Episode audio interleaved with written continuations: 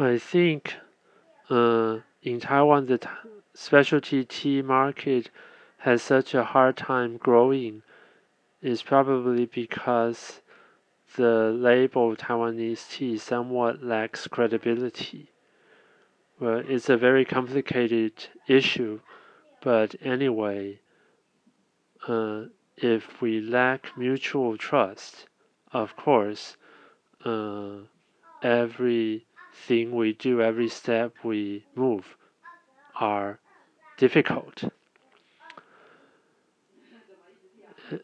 And this is something quite serious, even for us in the tea sector. We have this kind of feeling too, that there are so many good Taiwanese teas, oolong teas, but how come uh, when we go onto the streets, it's very difficult to find good teas?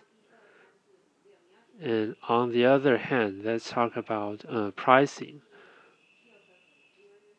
One of my friends, he he used to be in this sector too, but he quit it, and he said that actually uh, pricing is a serious problem for Taiwanese, and I guess this is also why uh, foreign tea buyers and lovers don't come to Taiwan that much because it's the price is very weird.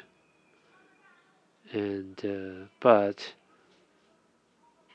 I should say anyway uh, there must be a logic or anything justification in that but uh, if we look from a larger picture, of course, there are problems in it, and nothing is independent, all related to one another. So, what I'm doing now is actually I'm trying to uh, work on the foreign markets and try to find the real uh, acceptable and reasonable prices for our products. And of course, on the other hand, I want people around me, more and more people around me, can enjoy my good tea products.